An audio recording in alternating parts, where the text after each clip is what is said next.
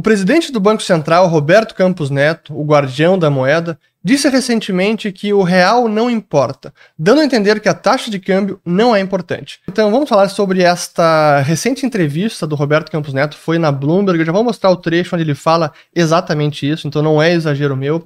Mas antes eu quero atualizar o gráfico com a taxa de equilíbrio do real, então a taxa de câmbio de equilíbrio, depois falar um pouco sobre a volatilidade recente da nossa moeda, comparando com o que está acontecendo no mercado mundial. E, por fim, eh, essa fala do Roberto Campos Neto e quais as lições que a gente pode tirar disso.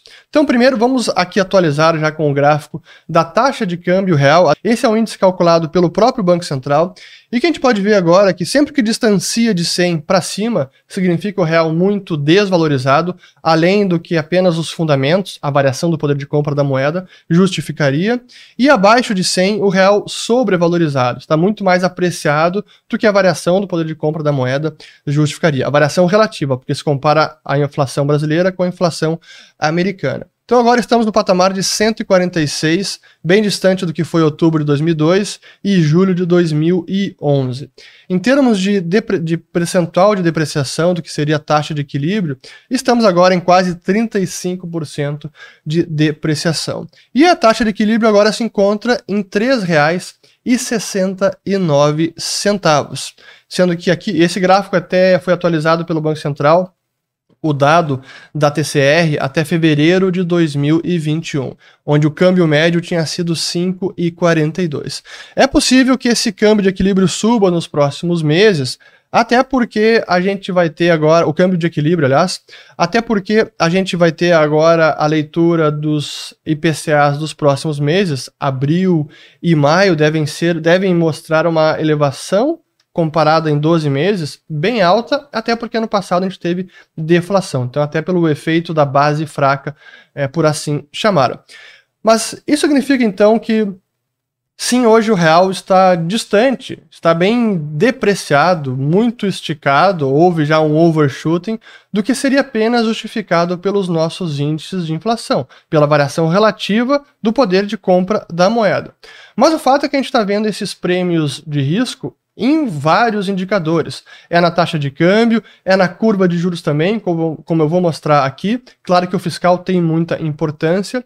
E a volatilidade da nossa moeda segue muito elevada. E é o que eu quero trazer agora para mostrar essa volatilidade comparativa. Aqui eu peguei desde de 2012 praticamente, para mostrar primeiro o nível de câmbio, até vou botar isso aqui em tela cheia, primeiro o nível de câmbio, que está agora em, esse é o gráfico nesse momento, 5,68, 5,58, e a volatilidade que a partir de março do ano passado subiu bastante e tem se mantido num patamar bastante elevado e segue elevado. A volatilidade do real ainda não arrefeceu, como a gente pode ver aqui nesse momento.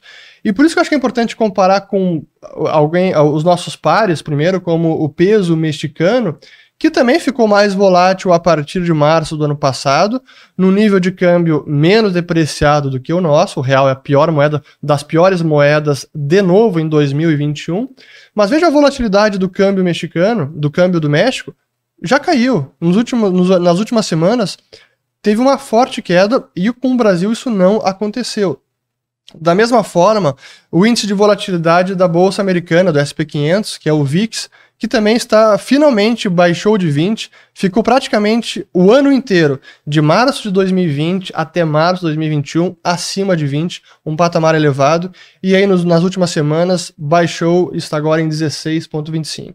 Mesma coisa com o nível de volatilidade do Treasury americano, os títulos de dívida do Tesouro americano, que também estavam no patamar elevado e agora deu uma arrefecida, mas isso não aconteceu com a moeda brasileira. Se a gente colocar aqui o último ano, deixa eu até botar aqui, ó, dar uma botar a janela mais aqui desde 2020, a gente vê realmente que praticamente não teve mudança.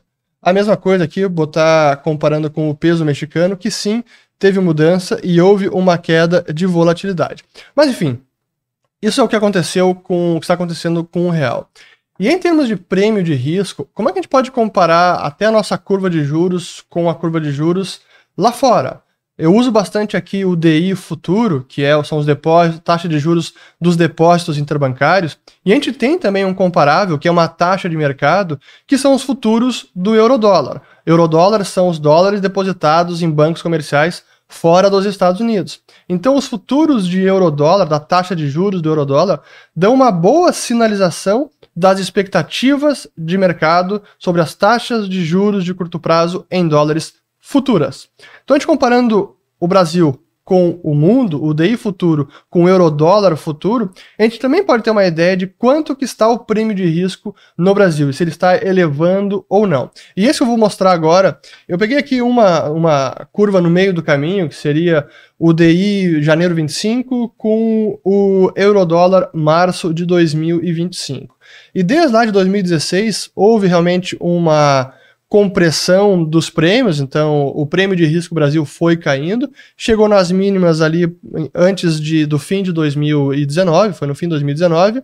Claro que com março teve aquela subida. Agora deixa eu dar o zoom neste gráfico para a gente ver como, nesse momento, então, desde dezembro de 19, quando foi a mínima, tivemos aquele spike, a disparada em março, a turbulência, e depois, de, a partir de agosto, se mantém num patamar elevado e agora esse diferencial está em 6,27%.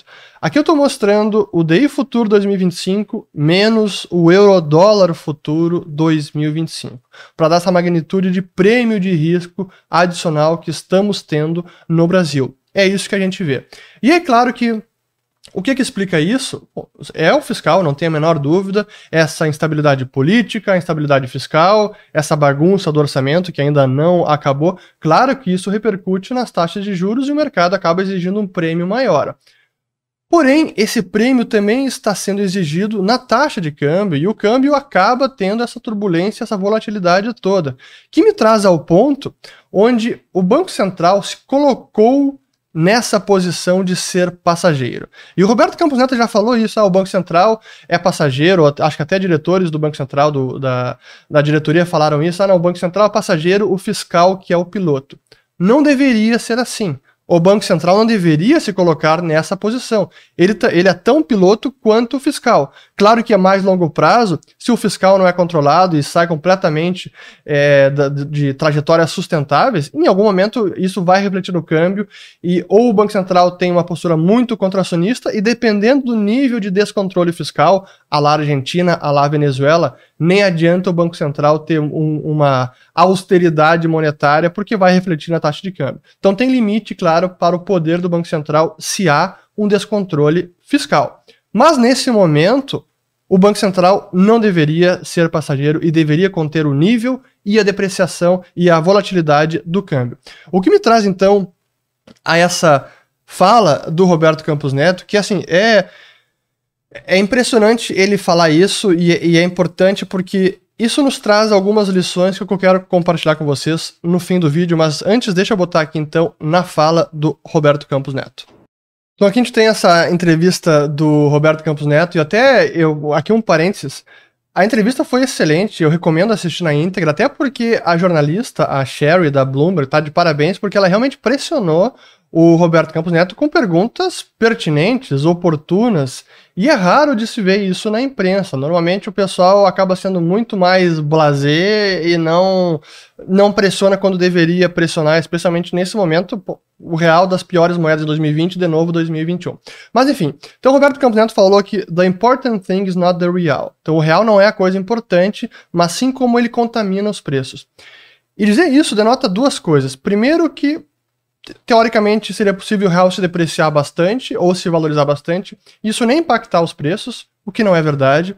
E segundo, como se a depreciação do câmbio e a sua volatilidade não tivesse outros efeitos prejudiciais que não apenas a contaminação do IPCA, que é a meta do Banco Central. E tem, que eu já cansei de falar aqui no canal, desarranjo na estrutura produtiva, nos preços relativos. Olha o preço no atacado Brasil, 30%. Não tem praticamente nenhum país desenvolvido com esse nível de depreciação. A Alemanha, que está subindo bastante agora, está em 4,4% nos últimos 12 meses. O Brasil está acima de 30%. Dizer que é apenas commodity? Não, não é commodity, como também falou na entrevista, como o Banco Central fala. Sim, um grande componente é a depreciação cambial. e que o Banco Central não deveria ficar assistindo e ser apenas passageiro e dizer que é tudo culpa do fiscal e ele não pode fazer nada. Sim, ele pode, deveria fazer, mas é, não é a política ele quer, como até mencionou nessa entrevista, eles acreditam muito no regime de câmbio flutuante, no princípio de separação, ou seja, a política monetária mira a inflação e isso quer dizer que eles apenas devem manipular a taxa de juros, não importa o que aconteça com o câmbio, a não ser que isso, que o câmbio reflita no IPCA. Então essa é a separação. E eu re repito que é uma visão é, míope até ou purista das metas de inflação e do regime de câmbio flutuante, porque não pode simplesmente deixar o câmbio à deriva. Uma coisa é o câmbio flutuar, outra é o câmbio ficar à deriva ou até abandonado, como o Rogério Xavier, gestor da SPX, também disse numa entrevista a Valor que parece que o real está abandonado. De fato, o real parece que ficou órfão, não tem mais pai, nem mãe e nem guardião. Então, é, realmente essa fala é importante e o outro ponto da entrevista que ele mencionou é que o horizonte de inflação do Banco Central agora é 2022 já não é mais nem 2021, é quase estão jogando a toalha 2021 e elevaram a projeção da, da, da, da reunião do Copom anterior. A projeção para 2021 era IPCA em 3,4%. Da última reunião já aumentou para 5%. Em uma reunião, 45 dias, sendo que a meta desse ano é 3,75%. Então tá no topo, tá no limite, porque tem um e-mail de tolerância que já é bastante, já é uma, uma, uma grande camaradagem ter esse nível de tolerância. Mas isso me remete ao ponto de que ano passado o Banco Central já dizia que o horizonte de inflação era 2021, não era mais 2020, já 2021. Agora entramos em 2021, também já não é mais 2021, é 2022. Assim, é, e, e com esse tipo de projeção que em poucos meses muda tanto, Ano passado, eu faço questão de relembrar isso, ano passado a projeção do Banco Central em outubro ainda era de inflação em 12 meses, 2020, em 2,5%, até um pouco menos do que isso. E fechou o ano em 4,5%. Praticamente dois meses e meio antes de acabar o ano, eles achavam que ia ser dois pontos percentuais menor realmente tá, tá com problema de, de projeção o Banco Central. Mas enfim, é, a verdade é que agora a gente vai ter o IPCA com leituras mais elevadas, de novo por conta do efeito da base fraca de 2020, teve deflação em abril e maio, junho não, não me lembro agora também teve deflação.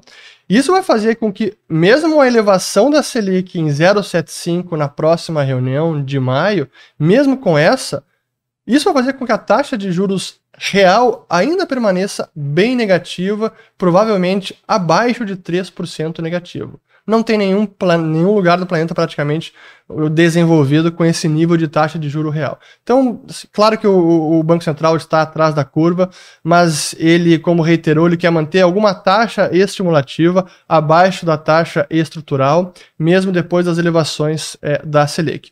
E o ponto final, para mim, que é a grande lição é, deste vídeo e depois de ver essa entrevista e todas as comunicações do Banco Central, é que a nossa taxa de câmbio, o real, não vai ser estabilizada. O Banco Central não vai intervir, o câmbio vai seguir à deriva, esse é o regime cambial adotado, e qualquer elevação nos prêmios de risco, qualquer elevação na percepção de risco, vai acabar repercutindo não apenas na curva de juros, mas também na taxa de câmbio. Nos últimos dias teve uma queda, caiu o risco, é, em teoria, supostamente o risco político, o risco fiscal, e aí as taxas de juros também acabaram é, tendo uma queda, assim como a taxa de câmbio. Mas não sabemos o que acontece nos próximos, o que vai acontecer nos próximos meses. Ano que vem é ano de eleição e qualquer aumento de risco vai também refletir no câmbio e ele deve permanecer ainda bastante volátil.